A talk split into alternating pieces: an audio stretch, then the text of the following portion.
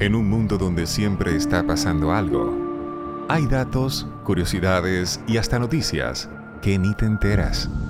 O a veces se te olvidan. Pero prepárate, porque ahora escucharás algo que pasó o está pasando por debajo, por debajo, por debajo del radar. Mi nombre es Mike Arroyo. Bienvenidos a Por debajo del radar. El 26 de septiembre de 1983, todavía 25 en Estados Unidos, Stanislav Petrov evitó lo que pudo ser una catástrofe mundial cuando se produjo el llamado incidente del equinoccio de otoño, que colocaría al mundo a escasos segundos del apocalipsis atómico. A las 014 horas hora de Moscú, un satélite soviético dio la alarma un misil balístico intercontinental estadounidense se habría lanzado desde la base de la Fuerza Aérea en Maelstrom, Montana, Estados Unidos, y en 20 minutos alcanzaría la Unión Soviética. Stanislav Petrov estaba a cargo del búnker Serpulov 15 en el Centro de Mando de Inteligencia Militar Soviética, desde donde se coordinaba la defensa aeroespacial rusa.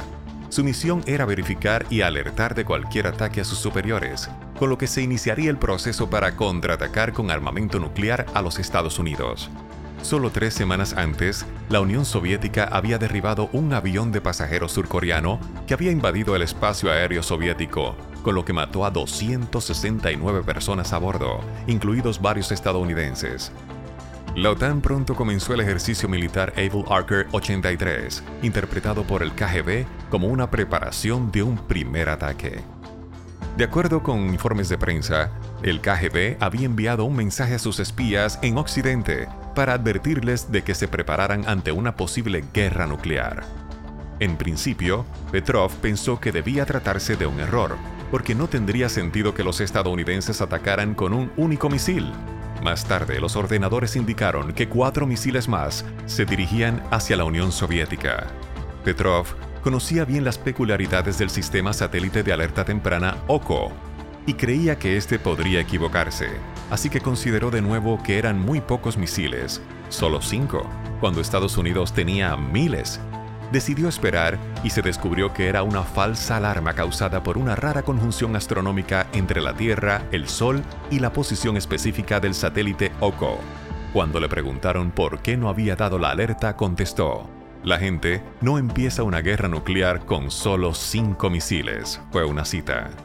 Este incidente avergonzó a altos cargos soviéticos y responsables de la disciplina militar consideraron que el teniente coronel Petrov se había equivocado en su decisión, ya que su deber era comunicar el dato a sus superiores y dejar que ellos decidieran si era erróneo o no. Sin embargo, dadas las circunstancias, no le castigaron, pero le destinaron a un puesto inferior y decidieron ocultar el incidente. Aunque él no se considera un héroe por lo que hizo, la Association of World Citizens, Asociación de Ciudadanos del Mundo, le otorgó su premio World Citizen Award el 21 de mayo de 2004, que consta de un trofeo y mil dólares estadounidenses por evitar lo que podría haber sido un desastre mundial.